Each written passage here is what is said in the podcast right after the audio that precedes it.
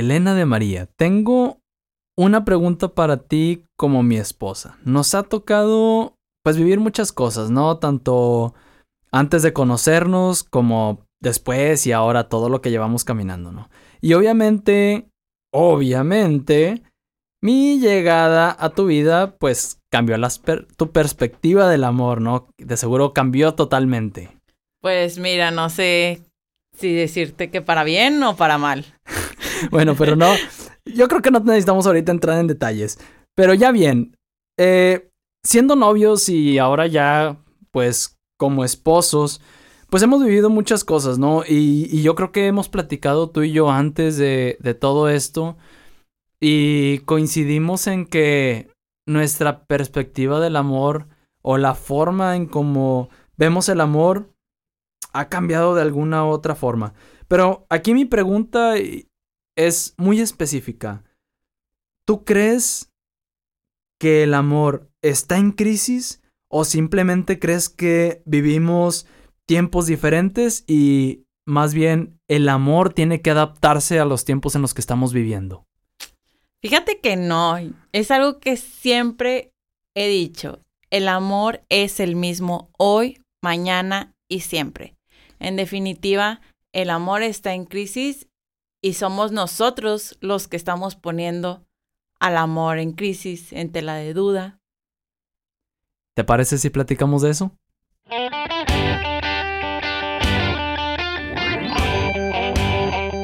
Hola, hola, yo soy Hernando de María. Y yo, Elena de María. Y, somos los de María. Y estamos muy, muy, muy contentos de poder estar aquí en este proyecto que mi esposa aquí y yo estamos comenzando este proyecto en donde pues queremos compartir con ustedes este podcast, el episodio 001 de una pareja irreal. Y ustedes pueden decir, ah, chis, pues una pareja irreal, estos cuates están queriendo proponer como eh, el sueño de toda pareja o algo por el estilo, ¿o qué? O se creen la pareja perfecta y pues no, la realidad es que si ustedes se van al episodio 000 o introducción, es el primerito, ahí explicamos un poquito de por qué decidimos ponerle el nombre de una pareja irreal y en resumen es porque queremos que todos lleguen a ser irreales y nosotros estamos en ese proceso, ¿no? No, no estamos ni cerca, pero, pero vamos en ese proceso y aquí lo que queremos compartir con ustedes son nuestras experiencias, aprendizajes y, y todo lo que vamos viviendo, ¿no? En este camino que aquí Elena de María y su servilleta Hernando de María hemos hemos ido aprendiendo y así, ¿qué queremos? Pues ahorrarles algunos trancazos de los que nos hemos dado ya nosotros, ¿no? Chipotazos, ya cicatrices que tenemos y que nos hemos tenido que levantar de ellos, pues bueno, queremos buscar la forma de compartirlo con ustedes para que se ahorren eso, ¿no? Y puedan desde antes prevenirlo. Y como lo haremos cada semana a partir de hoy, les traemos un súper tema, súper interesante, súper profundo. tan profundo como ustedes quieran, no nada más para los que están viviendo una vida en pareja, sino también para los solteros. Porque este tema es acerca de la crisis que vivimos en nuestros días en el amor. Ay, papá, y suena un tema súper interesante porque creo que como abrimos con el intro en donde dábamos este este pequeño dato, ¿no? Estadístico del INEGI en donde dice, en 10 años el índice de divorcios ha incrementado en un 85%. Y dices, caray, algo, algo malo hemos estado haciendo, algo está sucediendo, ¿no? Pero bueno, yo quisiera que tú empezaras, Lady First. ¿Cómo quisieras tú que nos adentremos en este tema? Yo creo que lo ideal sería empezar por nuestra experiencia. Ok. Bueno, en mi caso, la idea que tenía yo del amor era algo muy bizarro. Ok. Y espero que no por eso hayas empezado a andar conmigo. Pues tiene que ver con eso. Es más que nada va como por el lado de mi familia, a la cual le mando un saludo y un beso. Y quiero que sepan que los amo muchísimo. Pero yo cuando veía la manera en la que se llevaban mis papás, supe que yo no quería lo mismo para, para mí y para mi matrimonio. Ok, o sea, tú estás diciendo que de, si estoy entendiendo y, creo que lo entiendo bien porque es algo que hemos platicado antes, estás diciendo que de cierta forma la, la visión que tenías del amor venía de cierta forma por lo que habías visto en casa, ¿no? Sí, estaba muy condicionada a dos cosas. A mi realidad y a la realidad de los cuentos de una niña. Porque quieras que no, eso tiene bastante influencia sobre nosotros como mujeres en pensar en nuestro príncipe azul y demás. Es algo inevitable. Ok, pero entonces, ah, ya, ahí creo que ah, me perdí un poquito. O sea, dices, pues sí, tu familia eh, digamos, influyó en la visión que tenías del amor y, y si lo estoy entendiendo bien, creo que estás queriendo decir que distorsionó un poco, ¿no? Esa visión que tenías del amor, pero también a la vez tenías estos, pues, sueños, ¿no? De niña que es bien común, ya sea que porque lo ves con otras amiguitas o porque es lo que veías en la tele o los cuentos de Disney de princesas y lo que sea, ¿no? Las películas, exactamente. Pero entonces, ¿cómo ese mix ¿Cómo ese mix influyó? O sea, entiendo la parte que dices, te digo, de la familia, pero lo otro. Ah, porque eso me hacía como idealizar al amor de mi vida. Entonces, yo creo que cuando una familia no se encuentra, digamos, en las condiciones más óptimas, y a qué llamo óptimo, o sea, que pues todo el mundo tiene problemas de todo tipo de todo tipo. Entonces, muchas veces nosotros como papás no sabemos cómo educar a nuestros hijos, decirles qué es lo que se merecen, qué es lo que no se merecen, qué permitimos que vean, que no vean. Y eso tiene una influencia bien grande sobre los niños y ellos se van forjando una ideita que tal vez no es la mejor, pero pues es lo que hay, ¿no? Es básicamente lo que me pasó a mí. Ok, entonces tú dices, esa, vamos a decir, esa influencia que tuvo tu familia, pues sí, influyó en lo que, bueno, vamos, no ahorita, pero en, en cómo tú veías el amor, ¿no? En cómo, cómo lo, lo veías y por lo tanto, cómo lo pedías, ¿no? O sea... Claro.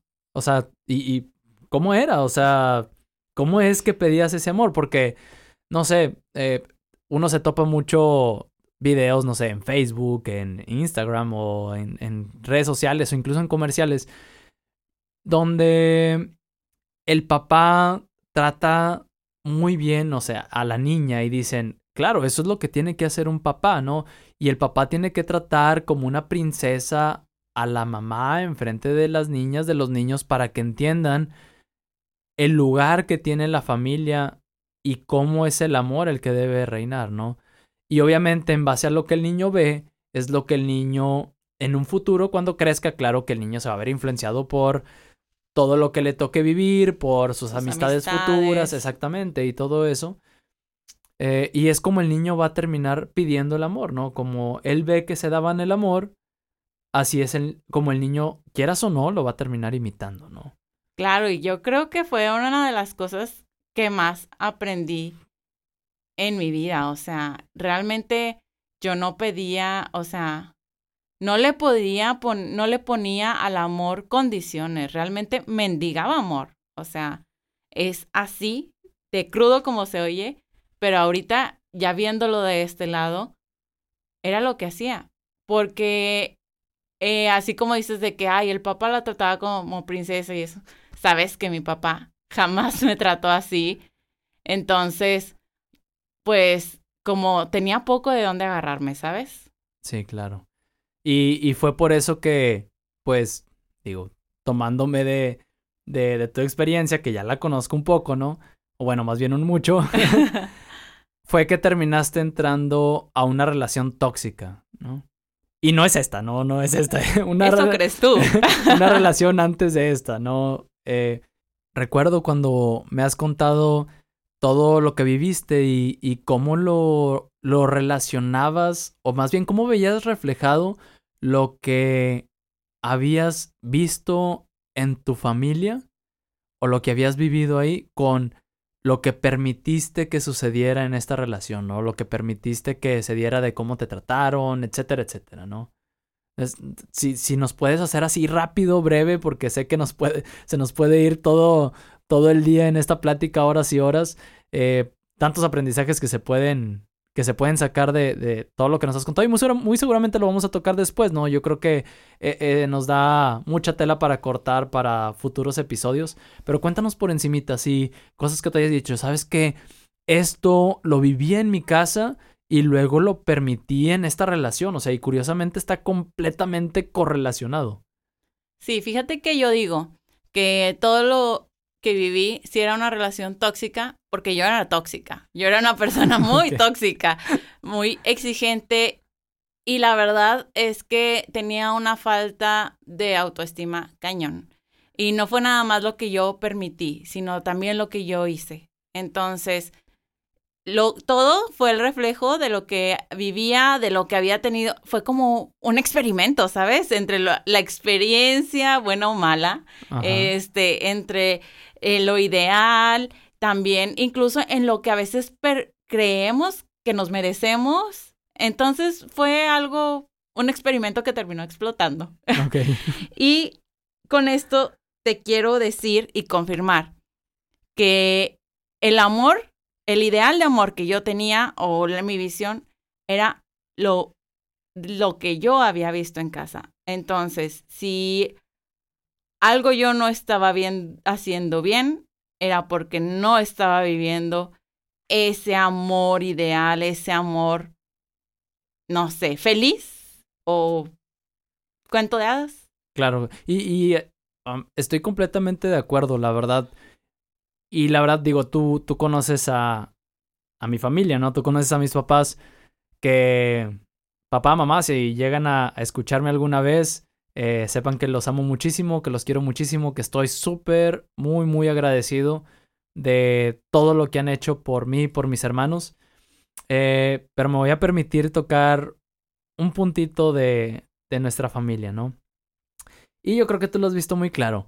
Mi familia es buenísima, ¿no? Es, son muy buenos y todo, este, muy buena familia, pero hay algo muy en específico que yo he visto reflejado en mí y que yo estoy seguro que tú lo has visto reflejado, ¿no? Es más que obvio.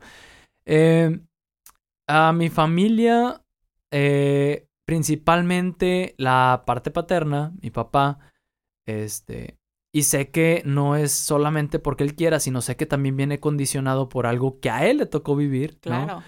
Eh, pero mi papá sí fue, sí fue afectivo, pero si me lo permite decirlo, le faltó ir más allá. ¿sí? Cruzar la línea. Le faltó, no, pues no sé si cruzar la línea, pero le faltó ir un poco más allá, ¿no? Un poco más de, de afecto eh, palpable, ¿no? De cariños, de más besos, más abrazos, más, jugueteo, más, sí, y más expresivo, ¿no? Un poco más de, de expresión.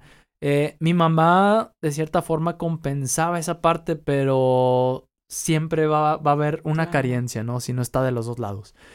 Y pues obviamente cuando yo empiezo a entrar a, la relación hoy te ríes, gacha, porque sabes que es completamente cierto. A mí me empieza a costar trabajo el tener ese tipo de demostraciones de afecto contigo, ¿no? Y empieza una batalla en donde empiezo a cambiar. Y, y hacia allá es hacia donde me quería dirigir. Es cierto que estamos condicionados de, alguna u otra forma por lo que vivimos, pero llega un punto en donde tenemos que hacernos conscientes, pensantes, darnos cuenta que tenemos una razón, que somos, vamos a decirlo así, los dueños de nuestra vida de cierta forma, de nuestro futuro, y tenemos que hacernos conscientes de que si queremos un cambio, se puede. O sea, realmente se puede hacer un cambio. Es difícil, claro que sí, porque es agarrarte de los pelos contra ti mismo.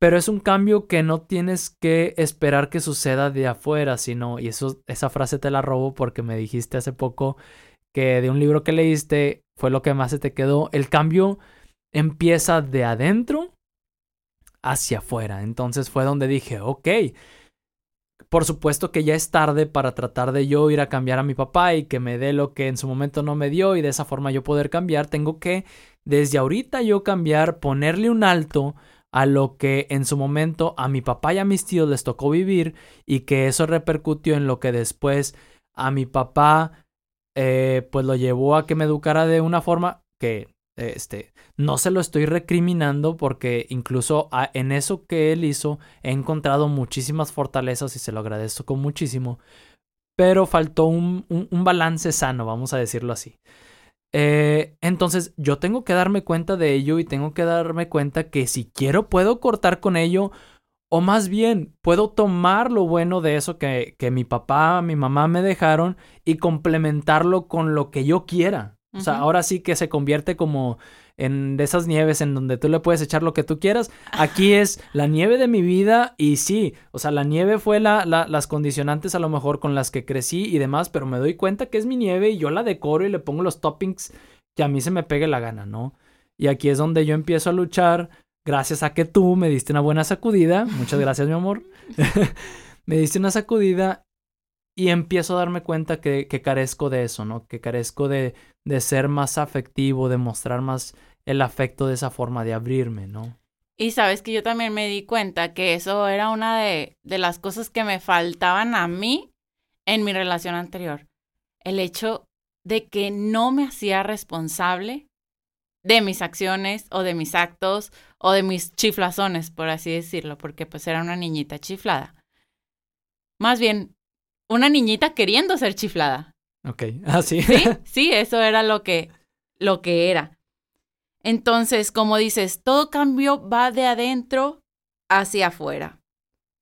Y si nosotros cambiamos, nuestra percepción cambia. Si yo me empiezo a dar cuenta de que estoy haciendo algo mal, si yo me empiezo a ser responsable de mis actos y decir, oye, ¿por qué quiero obligar que esta persona haga esto si no le nace? ¿O por qué quiero obligar que esta persona sea así si no es así, en el momento que empiezo a cambiar yo esa percepción, a aceptar otras ideas y abrir mi mente a otra realidad, entonces empieza a, hacer aparecer el cambio exterior, ¿verdad? Cambio yo, cambia el mundo. Es algo que he aprendido últimamente. Y, con todo esto, eh, yo creo que No sé, con esto que hemos platicado, bien fácil podemos meter algo que dijiste al inicio del capítulo, ¿no? Donde yo te preguntaba, eh, ¿tú crees que, eh, eh, pues, hay que adaptarnos? O más bien, que el amor se tiene que adaptar a nuestros tiempos. Y tú dijiste, no, yo creo que el amor es el mismo ayer, hoy siempre. y siempre, ¿no? Y, dijiste esa frase y, oh, pues, al menos a mí me hace bastante sentido. Porque no sé, platicábamos de esto y, y decíamos, ok, es cierto que nuestros tiempos van cambiando. Es cierto que vamos viviendo cosas distintas. Pero, queramos o no, nosotros como seres humanos seguimos siendo los mismos. O sea, nuestro pensamiento de cierta forma va evolucionando, eh, tenemos más gadgets, tenemos más tecnología, tenemos más de esto, más del otro. Tenemos podcast. Tenemos podcast. Eh, pero eh, hay algo que no cambia en el hombre y va a ser siempre esa necesidad de afecto. Y estoy segurísimo, yo creo que podría poner todos mis ahorros, que es casi nada, apostándolos a que por más, por más que avance la tecnología, la necesidad de amor del hombre, de una forma palpable, de una forma tangible, de una forma en que el hombre, la mujer realmente lo sientan, nunca va a cambiar. Jamás. Y eso es algo que estoy sumamente convencida y, y sabes que es lo que sí ha cambiado la sociedad, que nos ha hecho más demandantes, más exigentes, más perfeccionistas, más el que dirán, y vamos dejando el amor a un lado. Y, y pues, ¿qué es el amor? Esperen otro capítulo acerca de este tema. y bueno, yo, yo creo que vámonos acercando, porque si no se nos va a hacer muy largo, vámonos acercando hacia, hacia el final del capítulo, ¿no?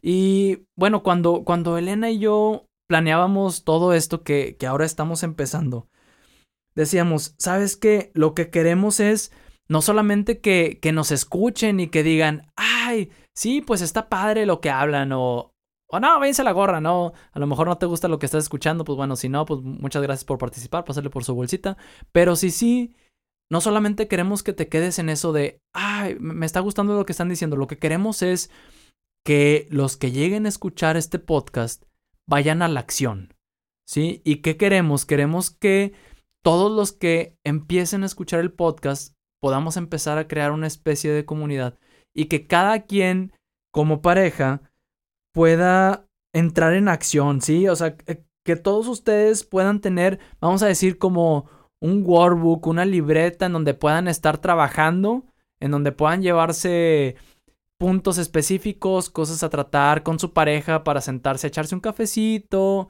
una chevecita, ¿por qué no? O una cenita, lo que sea, pero que se sienten a platicar sobre lo que logremos poco mucho, que reflexionen sobre ello. Y es, y es más, si le quitamos el nombre de workbook, le podemos poner el nombre de Love Book, ¿no? Vamos a ponerle el nombre de, vamos, a, vamos a ponerle el nombre de Love Book, que sea como el, libro del amor, de la pareja, de los que van a estar ahí trabajando. Se me haría muy chido. Total, ¿qué vamos a hacer? Bueno, la idea es que con esta libreta tú la puedas dedicar con tu pareja específicamente a trabajar sobre ustedes, ¿sí? A que puedan ustedes de ahí sacar reflexiones, conclusiones y cosas que puedan ir mejorando como pareja. La idea es que no nada más se quede ahí escrito bonito, sino que realmente los lleve al diálogo, que en este caso pues pues va a ser nuestra acción.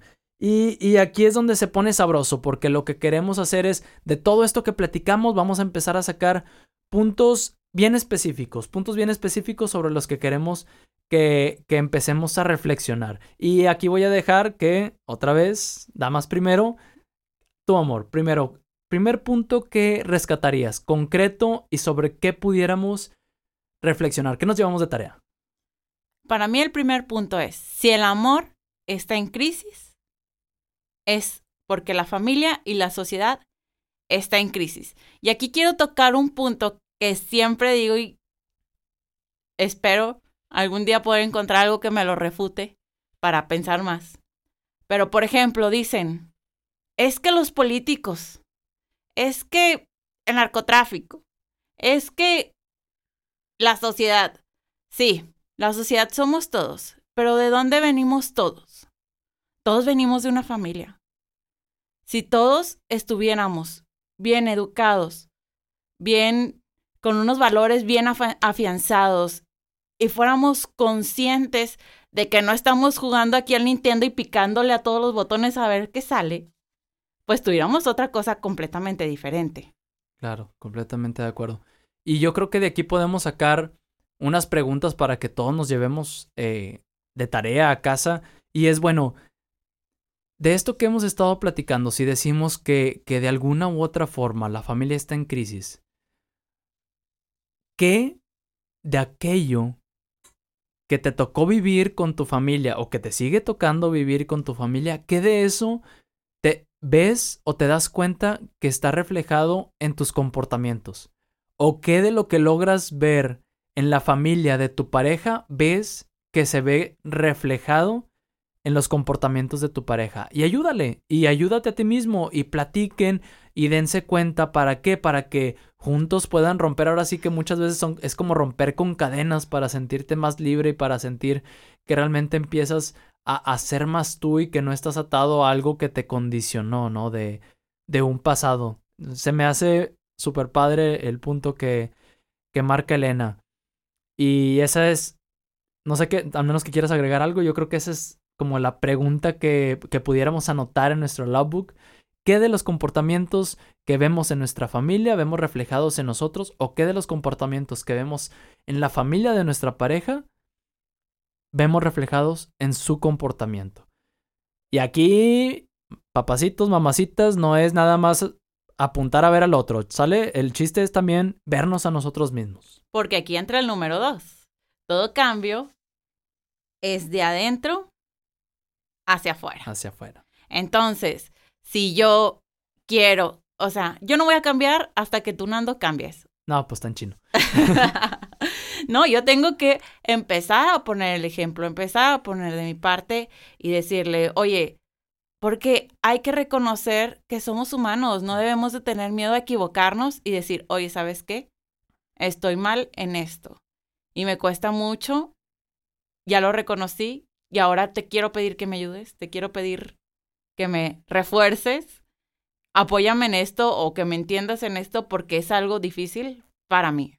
Exacto. Y yo creo que tocas un punto también, otra vez bien acertada, súper importante, ¿no? Porque al final para eso está la pareja. La pareja está para apoyarte, para sustentarte, para poner su espalda para que tú te recargues en ella en caso de que sea necesario. Y también, ¿por qué no? Para exigirte, ¿no? Para, para invitarte. Tú me exiges mucho. para, pero de eso se trata. Para, para que la persona mejore. Entonces, cuando nos damos cuenta que hay algo que, que hay que cambiar, y aquí me siento muy identificado, te sientes vulnerable. ¿Sí? Te sientes vulnerable porque te das cuenta que la persona a la que amas, para la persona para la que quieres ser, no sé, en mi caso, quieres ser el hombre perfecto, el, el macho alfa, pelo en pecho, lomo plateado y todas esas cosas que dicen, ¿no? Te das cuenta que se dio cuenta ella de una fragilidad tuya, de algo en lo que eres vulnerable y, y duele y pesa porque pues es como de cierta forma. El orgullo. Exacto. Una el orgullo y la otra, pues, es poner el dedo en la herida, ¿no? Pero es cierto, si, si no se da el cambio de esa forma, de ninguna otra forma va a suceder. No voy a venir yo, Nando, a cambiarte a ti, Elena, y tú no vas a venir a cambiarme a mí. Te puedo ayudar a que cambies, pero es algo que va a suceder, como dices tú, de adentro hacia afuera, ¿no?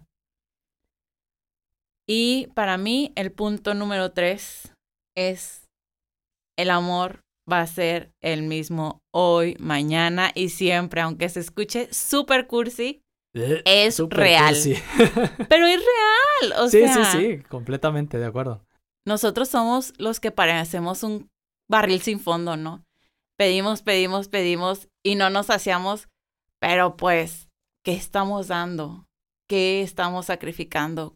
¿Cuánto nos está costando este amor? Y, y aquí yo eh, lo que haría sería hacerme la pregunta, ¿no? Si el amor es el mismo, así como, como estamos diciendo ahorita, ¿no? Si el amor es el mismo ayer, hoy y siempre, y seguirá siendo el mismo siempre, ¿qué tenemos que hacer para que ese amor realmente se mantenga como es, ¿no? Auténtico, dejar que el amor fluya. ¿Qué, qué barreras le estamos poniendo al amor que no dejamos que el amor realmente sea el amor? Y esto puede sonar así como súper filósofo y como que ya me fumé algo, ¿no? Pero, pero realmente es una pregunta muy profunda y que yo creo que es algo que puede dar mucha tela de dónde cortar si, si nos sentamos con la pareja y decimos, ¿qué, ¿qué te hace a ti sentir menos amada? ¿No? ¿Qué te hace, qué te hace sentir a ti menos amado? Cuando hago qué cosas es cuando tú te sientes más amada. Cuando yo hago qué cosas es cuando tú te sientes más amado. Si nos sentamos y hacemos esas preguntas, yo creo que va a ser mucho más fácil construir algo más bonito, ¿no? Porque al final no es solamente eh, el cumplirle a la persona, sino tratar de entender a la persona y poder, pues, complacerla, pero desde el amor, ¿no? No solamente, como tú decías, complacer, complacer chiflazones, sino realmente satisfacer la necesidad de amor de esa persona de una manera auténtica, ¿no? Dejar que el amor entre en este como estado de flow, así como que fluya, que se vaya, que se mueva, ¿no?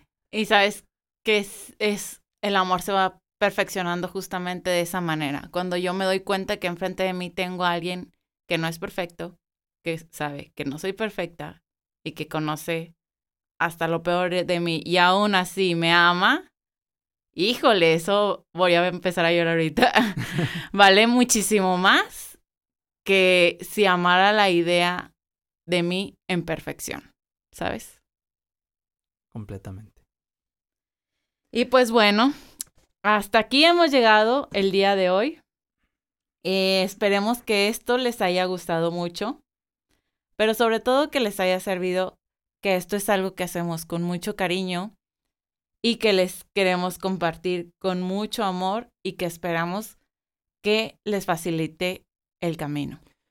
Y bueno, nos despedimos, no sin antes agradecerte por habernos escuchado y, y pues si te gustó, no seas gacho, échanos la mano para que el mensaje pueda llegar a más personas, compártelo con tu pareja si lo escuchaste estando sin él, sin ella o con quien tú quieras, ¿no?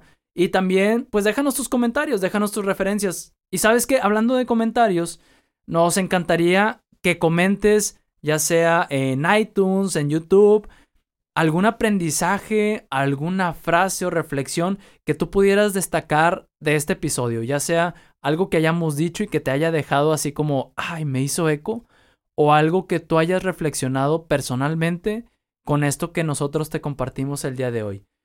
Y pues que nos dejes ahí tu comentario junto con pues las cinco estrellitas, ¿no? Para que nos ayudes a que a que suba eh, la popularidad del podcast y que realmente el mensaje pueda llegar tan lejos como queremos que llegue.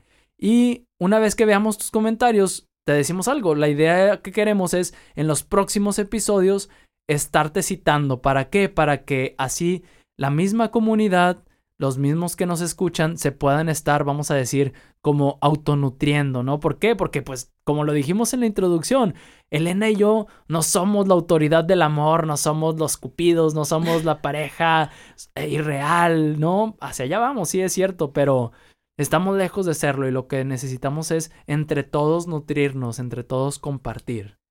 Y por último, no olvides suscribirte en la plataforma en que nos escuches para seguir en contacto y no te olvides también de seguirnos en nuestras redes sociales. Ahí vas a encontrar más contenido de valor tanto para ti como para tu pareja. A mí me encuentras en Facebook e Instagram como Elena de María. A mí como Hernando de María. Y, juntos, como, los de María. Bueno, nos escuchamos la próxima semana. Y recuerden lo que decía un gran sabio. La medida del amor es el amar sin medida.